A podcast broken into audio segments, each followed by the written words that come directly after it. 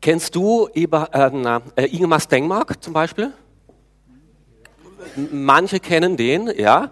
Ein Skifahrer, der war zu meiner Zeit, als ich Skifahren äh, gelernt habe, begonnen habe zu lernen, das große Idol.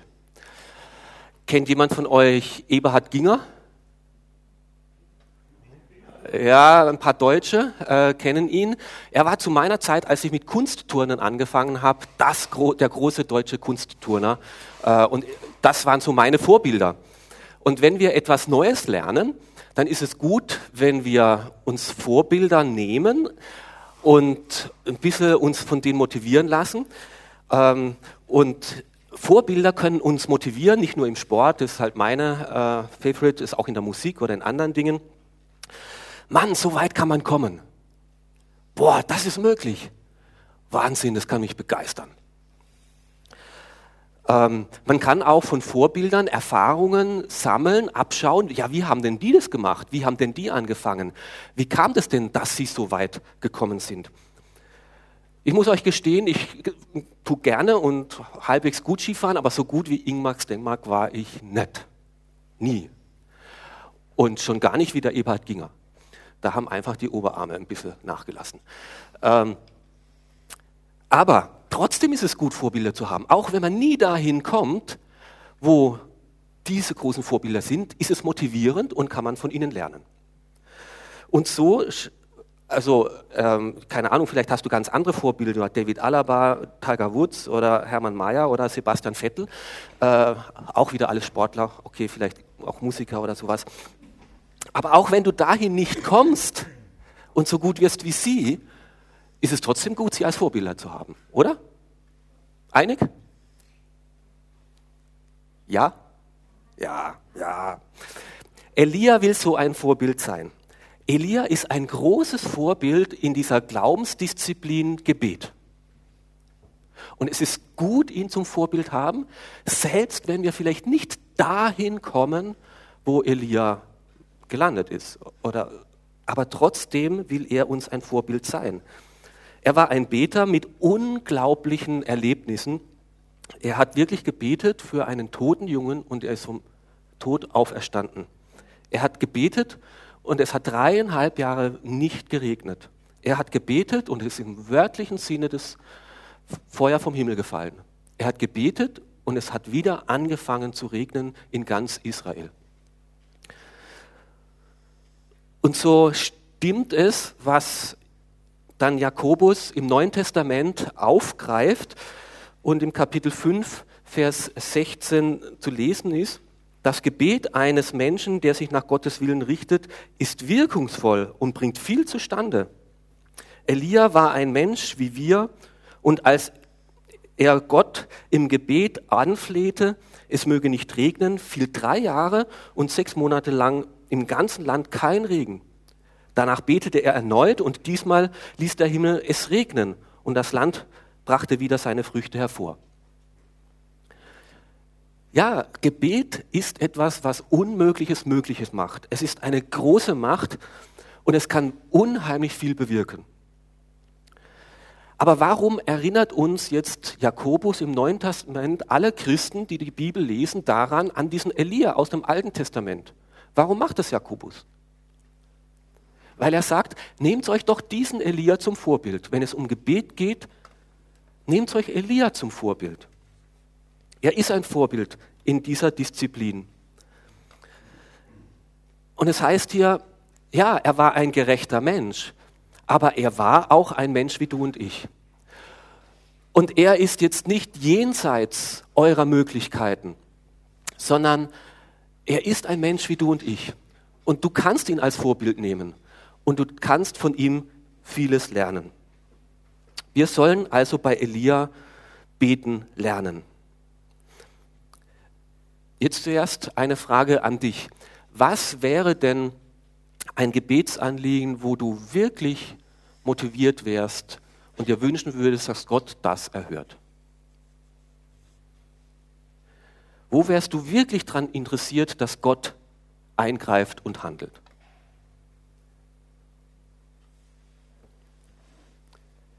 Vielleicht das Herr, bitte, ich wünsche mir das so sehr, dass Frieden in meiner Familie ist. So viel Reibereien, Krieg und Streiterei.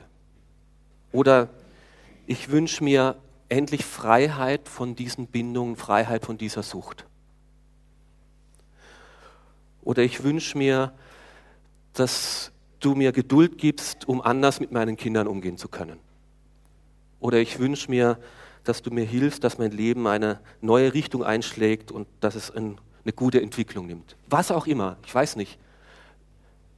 Was ist dein Anliegen, wo du wirklich möchtest, dass Gott handelt?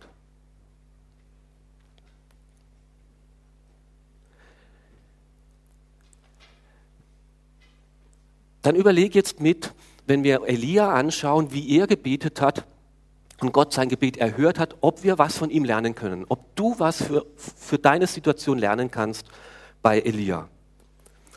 Wir lesen in 1. Könige in Kapitel 18 die Verse 41 bis 46. Das ist der Text, über den ich mit euch heute nachdenken möchte. Und ich lese ihn euch vor. Dann sagte Elia zu Ahab, geh hin, iss und trink, denn ich höre einen mächtigen Regensturm heranziehen. Also machte Ahab sich auf, um zu essen und zu trinken. Elia aber stieg auf den Berg des Karmel hinauf, kauerte sich auf den Boden und legte den Kopf zwischen die Knie. Dann sagte er zu seinem Diener, geh und schau zum Meer hinaus. Der Mann ging und schaute. Dann sagte er, ich sehe aber nichts. Elias sagte zu ihm, geh noch einmal hin. Und siebenmal ging er hin.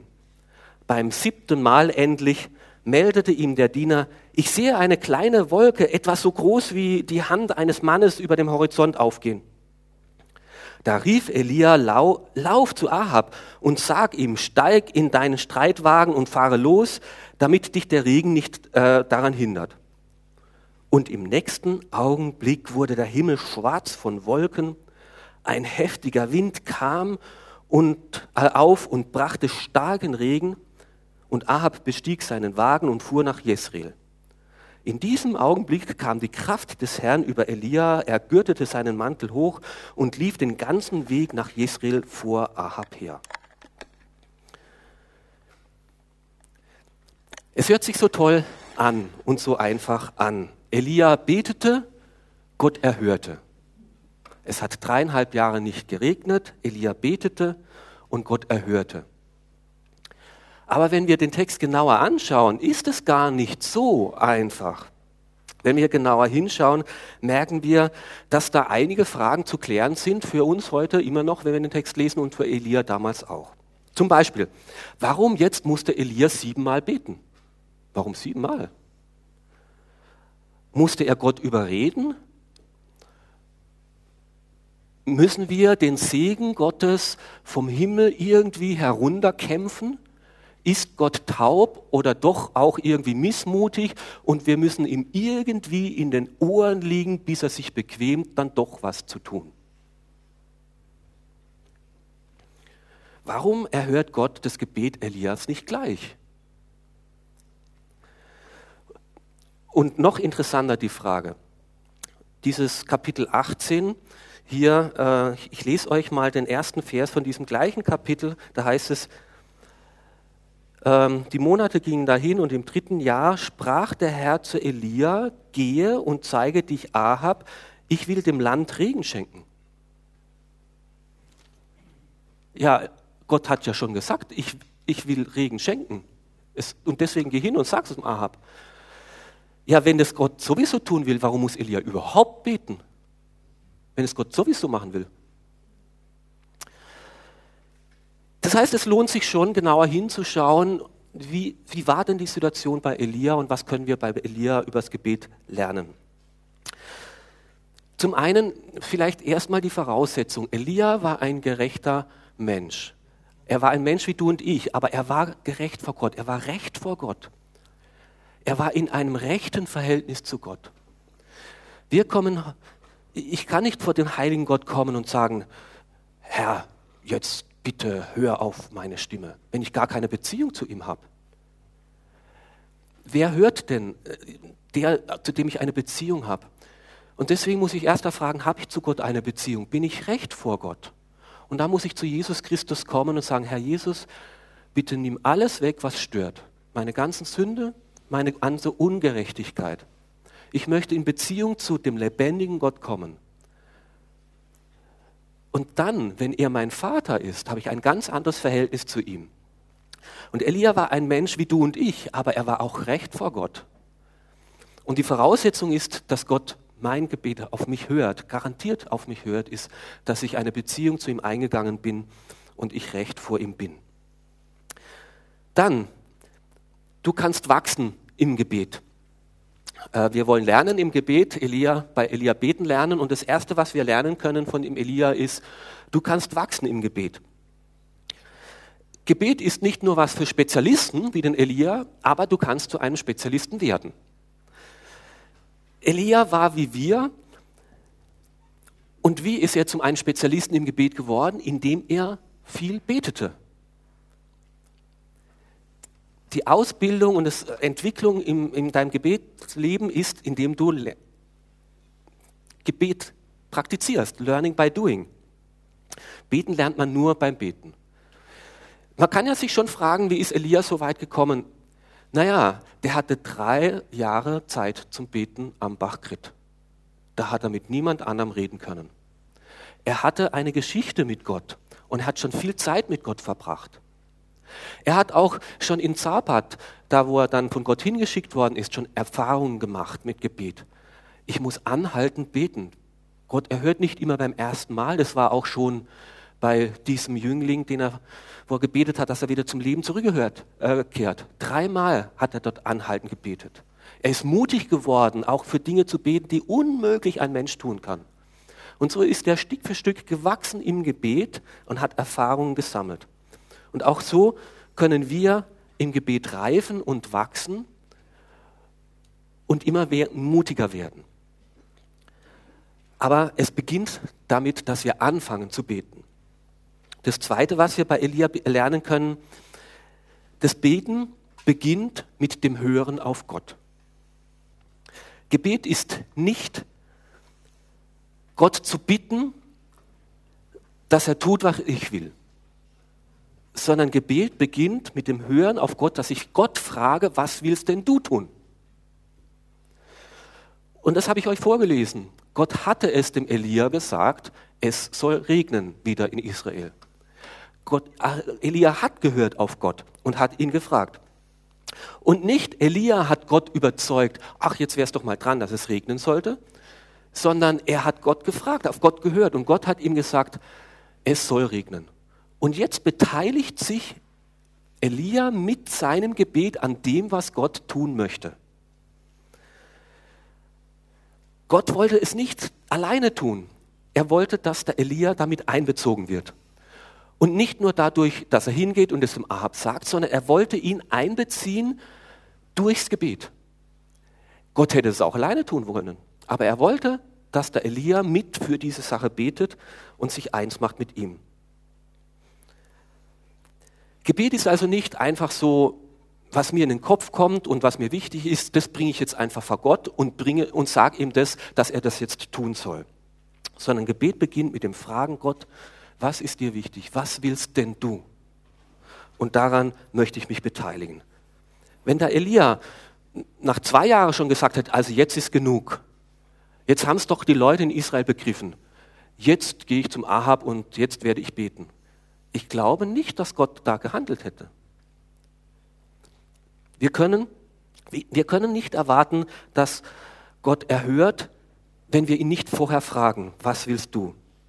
Und viele Enttäuschungen in unserem Gebetsleben hängen damit zusammen, dass wir nicht zuerst auf Gott hören und erst da fragen, Herr, was, ist, was sagst denn du, was willst denn du? Jetzt habe ich schon so viel gebetet, keine Ahnung, für, äh, für die Gesundheit und trotzdem ist es nicht besser geworden. Ja, hast du gefragt, was Gott dir sagen möchte? in dieser Krankheit? Oder hast du einfach nur von Anfang an für Gesundheit gebetet? Vielleicht möchte dir Gott erst was anderes zeigen durch diese Krankheit. erinnere dich nochmal an dein Anliegen vom Anfang zurück, wofür du wirklich ein, ein, ein, ein Gebetsanliegen hast. Und jetzt frage Gott, Gott, hast du dazu was zu sagen? Findet sich was vielleicht in deinem Wort, wo du schon drüber dann was gesagt hast? Ich möchte hören, was du denkst über die Situation, über mein Anliegen, was ich da vor dich bringe. Und zu vielen Dingen hat Gott schon was gesagt. Gott will zum Beispiel, lesen wir im Neuen Testament, dass alle Menschen zur Erkenntnis der Wahrheit kommen. Das heißt, wenn ich dafür bete, dass Menschen in meiner Familie oder Menschen, die mir wichtig sind, den rechten Weg finden und dass sie Gott kennenlernen, dann bete ich im Willen Gottes. Dann weiß ich, das will Gott. Und er hat es gesagt, genauso wie Elia gesagt hat, er will dass es regnen lassen. Und da beteilige ich mich jetzt am Gotteswirken, an Gottes Plan. Gott will das. Und jetzt will er mich hineinnehmen und einbeziehen, dass ich mitbeten soll. Ich darf Mitarbeiter werden am Wirken Gottes in dieser Welt. Gott hat einen Plan und er will, dass Menschen zur Erkenntnis der Wahrheit kommen. Und das sagt er mir, das legt er mir jetzt aufs Wort, bei, äh, aufs Herz für die und die Person. Und jetzt darf ich mitkämpfen, mit Gott gemeinsam um diese Person. Und mit mir gemeinsam will Gott etwas Unmögliches schaffen, was ich nicht alleine schaffen könnte. Und er beteiligt mich, indem er mir gewisse Dinge aufs Herz legt. Was wir weiterhin von Elia lernen können, Elia betete im Glauben, noch in einer Zeit, wo er nichts gesehen hat. Der erste Vers hier im Kapitel heißt es, Elia sagte zu Ahab, dass er hingehen soll, essen und trinken. Also er sagt ihm, geh schon mal, als ob die Dürrezeit, die Hungersnot schon vorbei ist. Jetzt ist wieder Feiern und Feiern angesagt. Die Dürrezeit ist vorbei. Und dann sagt er ihm noch was, ich höre schon den Regen kommen wie ein Rauschen. Dann schaut er aber zum Himmel und es ist so strahlend blau wie heute, reinstes Urlaubswetter, keins, keine einzige Wolken am Himmel. Was hat da Elia da gehört? Elia hatte keine übersinnlichen Organe und war nicht der Hypermeteorologe äh, und hat da nicht ein reales Regengewitter ankommen hören, sondern er hörte das, was Gott gesagt hatte. Für mich ist es schon hörbar. Es ist schon, ich nehme es schon für real und wahr, was Gott gesagt hat. Ich möchte es jetzt regnen lassen. Und das hat Elia geglaubt. Und der, da war er so mutig und ist hingegangen und hat gesagt, Gott hat mir das gesagt, gehe hin, du kannst dich schon darauf einstellen, das wird kommen. Es ist schon, ich höre es, wie Gott das gesagt hat.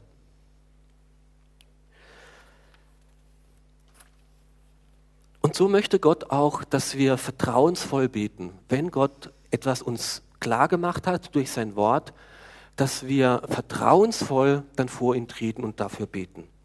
Dieser Jakobus, der dann uns an diesen äh, Elia erinnert im Neuen Testament, der sagt, wer zweifelt, der soll nicht glauben, dass er von Gott etwas empfängt.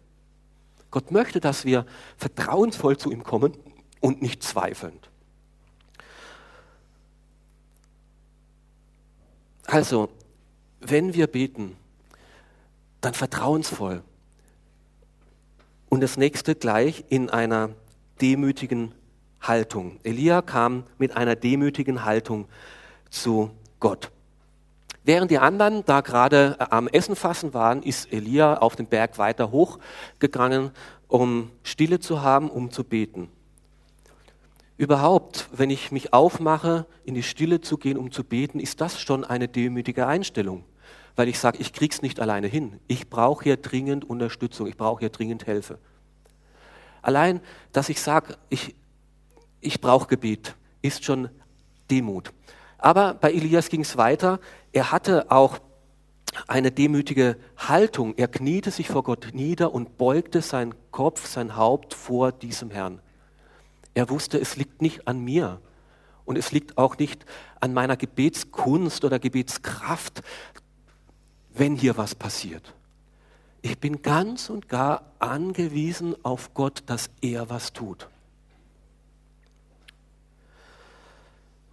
Er hätte auch ganz anders handeln können. Er hätte ja auch sagen können, ah, jetzt habe ich ja schon ähm, gebetet und es ist ein Toter auferweckt und ich habe ja auch schon gebetet und äh, jetzt ist Feuer vom Himmel gefallen. Also da wird ja ein bisschen Regen eine kleinere Übung sein. Also das machen wir so mit links nebenher. Nein, er war demütig vor Gott, beugte sich nieder.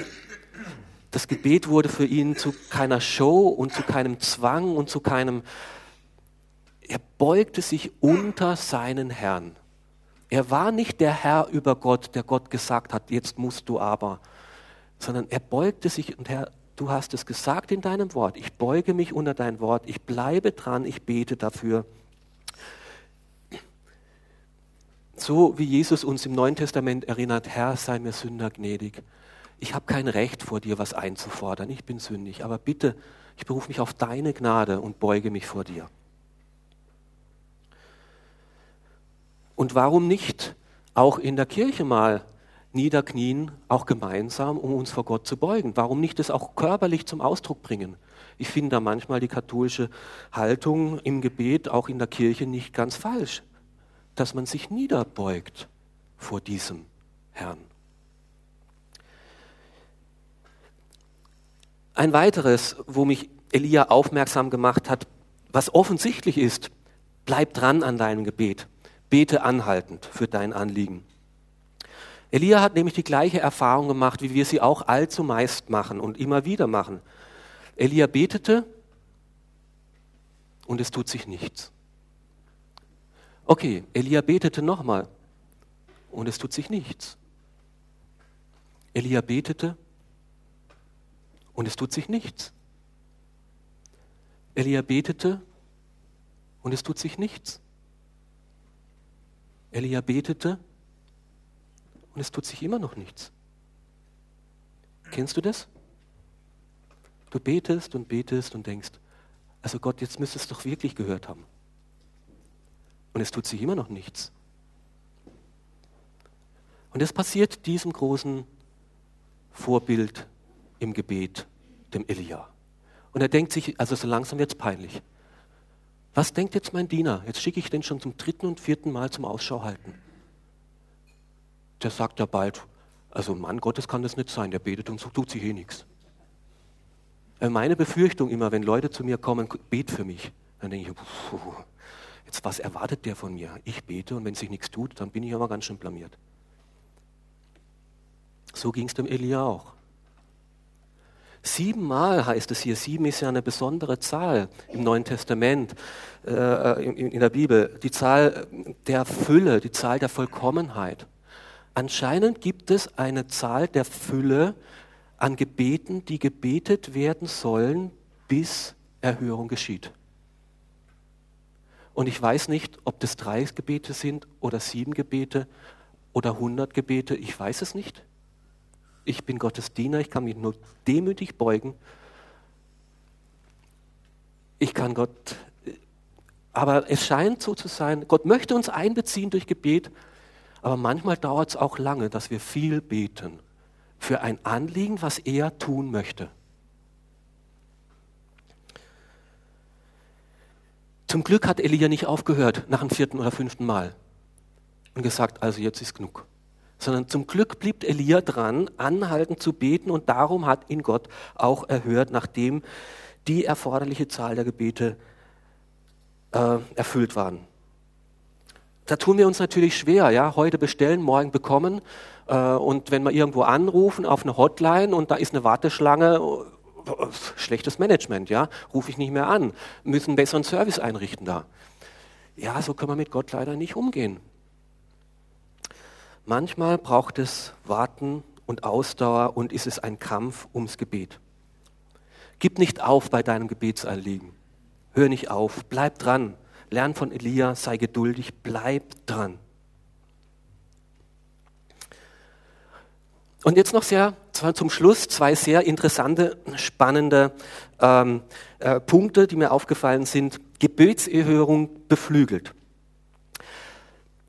Es kam eine kleine Wolke am Horizont auf, die war noch relativ klein, es war so wie eine Faust eines Mannes, sagt es äh, uns die Bibel, und die steigt hoch und Elia, weil er gebetet hat, war sensibel. Das hat noch niemand anders wahrgenommen, im ganzen Land nicht. Aber Elia, der hat dafür gebetet, darum geringt und gewartet. Und er war der Erste, der es gemerkt hat. Gott ist am Wirken, jetzt fängt's an. Und es hat ihn schon, dieses unscheinbare Kleine hat ihn so, schon so begeistert, dass er gesagt hat, Diener, renn sofort los, geh zum Ahab, der muss jetzt aufstehen von seinem Festgelage und muss nach Hause fahren. Es beginnt ein Regenschauer und nachher kann so viel regnen, da, da kommt er nicht mehr durch, dann sind die Platzregen nach dreieinhalb Jahren, da gibt's Muren und, und Überschwemmungen und was weiß ich und so und dann kommt er mit seinem Wagen nicht mehr durch. Endlich Regen. Endlich Regen. Nach dreieinhalb Jahren endlich Regen. Ich könnte mir vorstellen, Elia tanzt darum, I'm singing in the rain, I'm singing. Ja, Sinatra oder sowas, ja, okay. Ähm, dass es ihm voll Herzen äh, war, ja. Er hat keinen Laternenfall gehabt wie Frank Sinatra, aber ging vielleicht auch ohne. Er hat sich gefreut. Aber war das der, der wirkliche, also wir lesen hier, und die, und die Hand des Herrn, die Kraft Gottes kam über Elia. Es war nicht nur eine Freude über die Erhörung, sondern die Kraft Gottes, heißt es, kam über Elia. Boah, also äh, in diesem Gebetsleben mit ihm und diese Gebetserhörung hat ihm neue geistliche Kraft gegeben. Gott hat nicht nur was da draußen gewirkt, sondern er hat im Elia selber was gewirkt. Und Elia ist ermutigt worden und gestärkt worden und hat von Gott neue Kraft bekommen für seinen Glauben.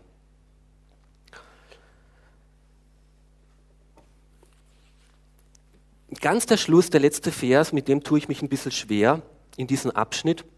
Ich finde ihn etwas seltsam. Und dann heißt es weiter, und Elia, die Hand Gottes kam über Elia und die Kraft kam auf ihn und Elia gürtete seine Hüften. Also das heißt, der hatte ja einen langen Gewand gehabt, so wie äh, in arabischen Ländern heute noch äh, und musste den halt ein bisschen hochnehmen, den Gürtel reinstecken, weil mit langem Gewand lässt sich schwer rennen und er wollte jetzt einen Marathon laufen. Und äh, er gürtete also das Gewand hoch und lief vor Ahab her bis nach Jesreel. Naja, dem Ahab hat er erst sagen lassen, er soll sich äh, eine, die Kutsche nehmen und einspannen lassen. Also, ähm, und Jesreel, äh, von da vom Berg Kamel nach Jesreel sind 30 Kilometer, also das ist so eine ordentliche Strecke. Was heißt das jetzt? Heißt es das jetzt, dass Gott dem Elia Kraft gegeben hat, äh, 30 Kilometer schneller wie ein Pferd zu rennen? Und was soll das, was bringt das, ja, also irgendwie einen neuen Olympiarekord aufstellen oder sowas mit Gottes Kraft oder sowas. Also ich weiß nicht so genau. Ähm, es steht einfach so da und ich versuche mal eine Deutung, mit der ich ganz zufrieden bin. Gebet ersetzt Begleitung nicht. Wozu bekam denn Elia diese Kraft? Diese Kraft bekam er nicht nur, um sich selber ermutigt zu sein in seinem Glauben, Gott hat Gebet erhört, um mich selber gestärkt zu werden, sondern er hat diese Kraft bekommen, um diesen Ahab zu begleiten. Und meine äh, Glaube ist, beten ist eine Tat, die durch nichts ersetzt werden kann, aber auch Taten können durch Gebet nicht ersetzt werden.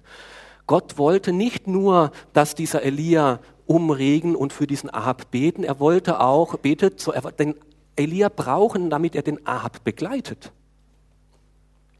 Es fällt sehr auf in diesem Abschnitt, nachdem drei Jahre, dreieinhalb Jahre nichts von diesem Ahab zu hören war oder sowas, auf einmal kümmert sich da Elia um den Ahab von Anfang bis zum Ende. Er kümmert sich darum, dass er Essen kriegt, dass er Trinken kriegt. Er kümmert ihm darum, dass er heil, äh, vor dem Regen nach Hause kommt. Und jetzt soll er ihn auf diesem Weg nach Hauseweg auch noch begleiten. Und mir kommt irgendwie denke ich, mir schwant da eine Geschichte im Neuen Testament, wo auch Gottes Geist über den Philippus kommt und dass er am richtigen Ort zur richtigen Zeit ist bei diesem äthiopischen Minister, der etwas mit Gott erlebt hatte, auf der Suche Gottes war, aber noch nicht durchgerungen war. Und jetzt geht Elia, äh, Philippus mit diesem äthiopischen Minister eine Wegstrecke äh, neben dem Wagen her, um ihm zu erklären, wie jetzt dieser Glaube in seinem Leben Fuß fassen kann. Und ich glaube, darum geht es. dass Elia von Gott die Kraft bekam, diesen Ahab zu begleiten. Und dazu brauchte man wirklich Kraft. Dieser Elia war ja nämlich schuld, dass er dreieinhalb Jahre in der Fremde leben musste. Er war der Schuldige, warum er Flüchtling war, warum er vertrieben worden ist. Er hat seine ganzen Freunde und anderen Kollegen umgebracht. Deswegen ist er ja geflohen, die ganzen anderen Propheten. Er war schuld, warum ihm Schlechtes nachgesagt worden ist. Er ist verleumdet worden von diesem Ahab. Alles Mögliche hat der Ahab ihm unterstellt. Und jetzt braucht er schon Gottes Kraft, um diesen Ahab nicht als Feind zu sehen, sondern als einen Menschen, den, Gottes Her den, den Gott gewinnen möchte. Und wir haben letzte Predigt gehört, Gott wollte das Herz des Volkes zurückerobern und er wollte auch das Herz dieses Ahabs zurückerobern. Und Gott wusste, Ahab hat jetzt hier was vieles erlebt und jetzt ist er verwirrt. Und jetzt hat er 30 Kilometer bis nach Hause, bis nach Jezreel, Sommerwohnsitz. Und dort wartet die Isabel. Ganz schwierige Frau mit ganz schrägen Überzeugungen. Ahab, äh, Elia geht los und begleitet diesen Ahab auf diesem Weg, dass die, dieser Funke des Glaubens noch Fuß fassen kann in seinem Herzen. Und ich brauche dich. Du hast gebetet und jetzt geh neben ihm her und diene ihm und helf ihm, im Glauben fester zu werden. Und so hat er von Gott die Kraft bekommen, den, äh, den Ahab auch zu begleiten. Wenn wir für jemanden beten, vielleicht auch für jemanden beten, der uns das Leben schwer macht, und dann Gott handelt, vielleicht möchte er dich dann auch gebrauchen, um dieser Person, die dir das Leben schwer gemacht hat, dennoch eine Hilfe im Glauben zu sein und ihn zu begleiten. Vielleicht möchte dir Gott dann nicht nur die, Gebet für, äh, die Kraft geben für anhaltendes, andauerndes Gebet, sondern auch die Kraft geben, dieser Person dann im Frieden und Wohlwollen und zum Segen zu dienen. Dass es dieser Person körperlich wie geistlich besser geht und sie zu Gott findet. Wir wollen und sollen und können bei Elia beten lernen. Was war dein Gebetsanliegen? Was dir auf dem Herzen liegt?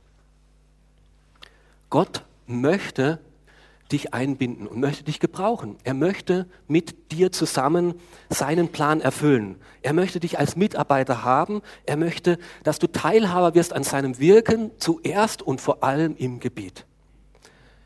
Wir sollen Hand in Hand mit Gott gemeinsam wirken. Und das meine ich wirklich, Hand in Hand. Deswegen auch Hand in Hand. Hand in Hand. Vor allem im Gebet möchte uns Gott gebrauchen und einbinden in sein Wirken. Worauf möchtest du achten in der nächsten Zeit, wenn du für dein Anliegen betest? Wo möchtest du von Elia lernen?